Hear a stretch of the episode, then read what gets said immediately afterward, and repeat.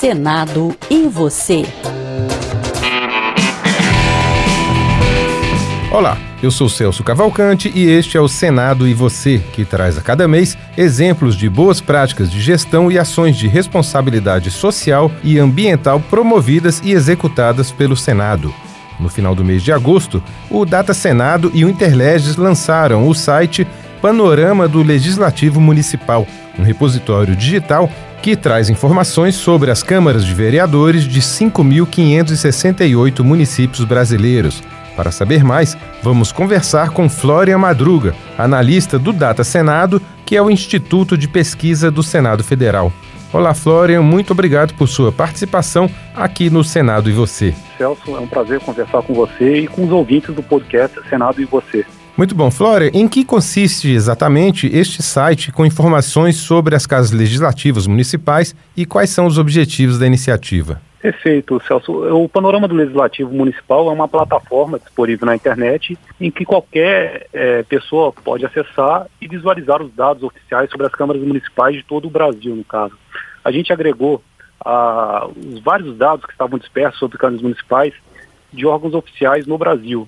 Então, é uma ferramenta bastante simples e intuitiva que qualquer pessoa pode acessar e conferir como funciona a Câmara da sua cidade. Entendi. Que tipo de informações que tem no site, hein, Flória? Olha só, a gente reúne bases de dados, por exemplo, do TSE. Então tem informações sobre o perfil do vereador. Então você pode verificar, por exemplo, é, quantos homens e quantas mulheres é, são vereadores é, na sua cidade.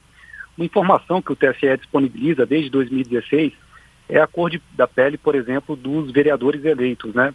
Então, essa é uma informação que está disponível também por meio de gráficos muito simples, intuitivos, que qualquer usuário pode acessar e verificar. O nível de escolaridade dos vereadores, por exemplo, né? E, e a faixa etária deles também. Então, são informações que estão de fácil acesso no panorama do Legislativo, é, do panorama do Legislativo Municipal. E há dados também sobre os funcionários das câmaras de vereadores. Então, essas uhum. variáveis que eu falei sobre os, os vereadores também estão disponíveis para os funcionários das câmaras municipais, né? Então, qualquer usuário vai poder acessar e descobrir qual é o nível de escolaridade do, dos funcionários da Câmara Municipal, a faixa etária, inclusive a média da remuneração também desses funcionários, né? E, além disso, é, estão disponíveis informações sobre o orçamento das câmaras. Essa é uma base de uhum. dados que o Tesouro Nacional disponibiliza e que a gente agregou a essa plataforma, né? Então essa informação está disponível no panorama do Legislativo Municipal. Muito importante para garantir transparência à informação, não é, Flória? Perfeito, é exatamente esse o foco, né, Celso? Porque esse projeto ele começou com uma demanda do Interleges para o Data Senado. O Interleges, eu vou explicar para os ouvintes, é um órgão do Senado que assessora as câmaras municipais de todo o Brasil e assembleias legislativas também é, em questões tecnológicas. Né? Então ele começou a funcionar em meados da década de 90 e quando começou e expandiu esse processo de informatização e começou a assessorar as câmaras é, a respeito de questões tecnológicas, né? E, porque o Senado já era muito avançado naquele período nessa temática, enquanto as câmaras não dispunham de, de infraestrutura nem de recursos para iniciar esse processo, né? Uhum.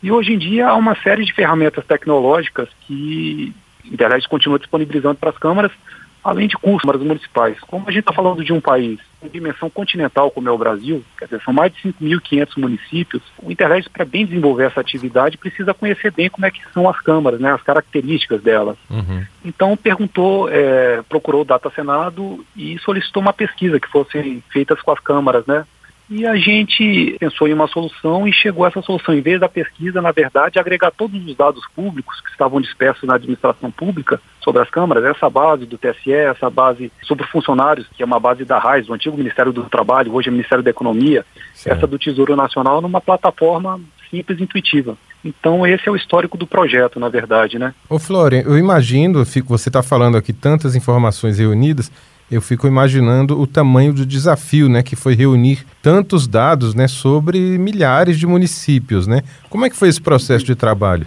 Pois é, Celso. Na verdade, a dificuldade foi de tratar essas bases, agregá-las e criar essa plataforma, desenvolver e programá-la, né?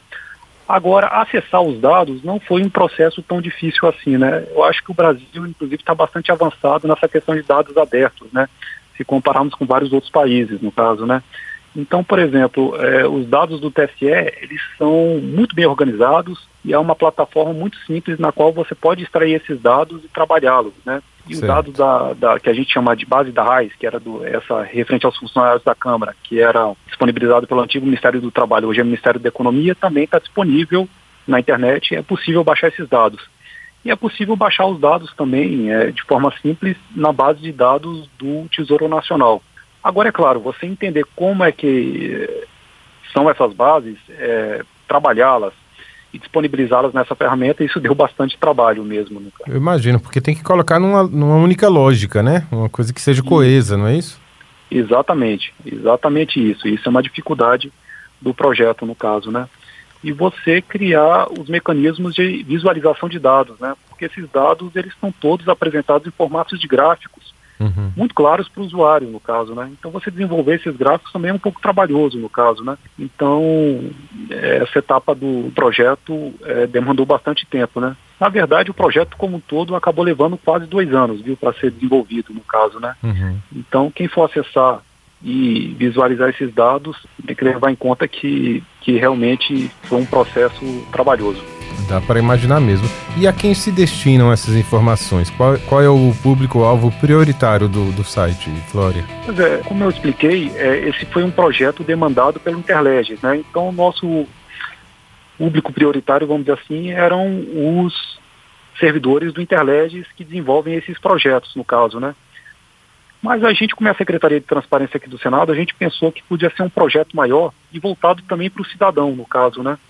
Então a gente viu como foi bem sucedido o processo de desenvolvimento do portal da transparência e de conferir transparência ao Senado. Então a gente pensou que podia fazer um processo mais ou menos similar para as câmaras municipais também, disponibilizar isso para os cidadãos. Né? Então o projeto foi primordialmente desenvolvido o Interleges, mas disponível para qualquer cidadão, para qualquer pessoa interessada em acompanhar como está a atividade da sua Câmara Municipal, pode acessá-la. Agora, um público também, Celso, que vai se interessar por esse projeto, que são os acadêmicos, né, os pesquisadores, uhum.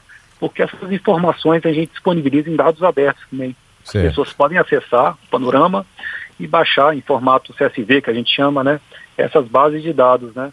Então, um pesquisador ele pode trabalhar a partir desses dados e gerar novos conhecimentos, no caso, né a partir das técnicas que eles utilizam. Então, há esse público também que é atendido pelo panorama do, do Legislativo Municipal. É um conteúdo muito rico, né, que contribui efetivamente para a transparência das informações da administração pública do, no Brasil, não é isso? Exatamente, viu, Celso? O que a gente está observando é o seguinte, nos últimos anos, no mundo, houve esse fenômeno que é, é ficou bastante conhecido, chamado de Big Data, né? E a partir do, do, do, processo de informatização, da capacidade de processamento de dados, houve uma expansão enorme dos dados disponíveis, né?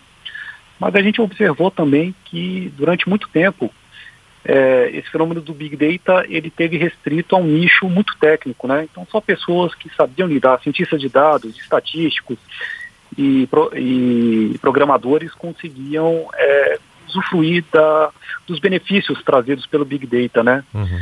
E nos últimos tempos a gente tem observado é, um esforço de disponibilizar esses dados, criar é, plataformas para visualização de dados, em que esse volume enorme de dados esteja disponível ao grande público, né? Pessoas não especialistas tivessem acesso e entendessem esses dados. Então, esse projeto do Panorama do Legislativo Municipal está alinhado a essa tendência, no caso. Então, é um grande volume de dados que hoje é, fica acessível a qualquer cidadão que queira acessá-lo e vai compreendê-lo facilmente, no caso, né? Então, é essa ideia por trás do desenvolvimento do projeto. Que maravilha. E qual que é o endereço? Como é que é, como é, que é mais fácil a pessoa acessar? Basta ir no, no Google, clicar Panorama do Legislativo Municipal, é isso?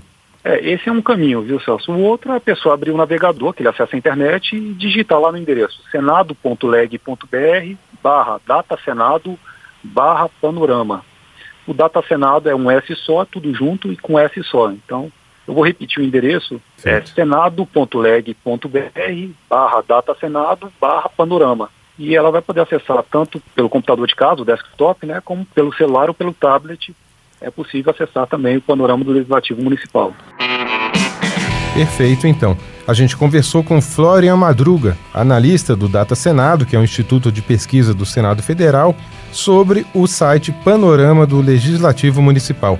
Florian, a gente agradece demais sua participação nesta edição do Senado e Você. Obrigado, Celso, e aos ouvintes do Senado e Você. E esta edição do Senado e Você fica por aqui. A você que nos ouve, muito obrigado por sua audiência. Senado e Você.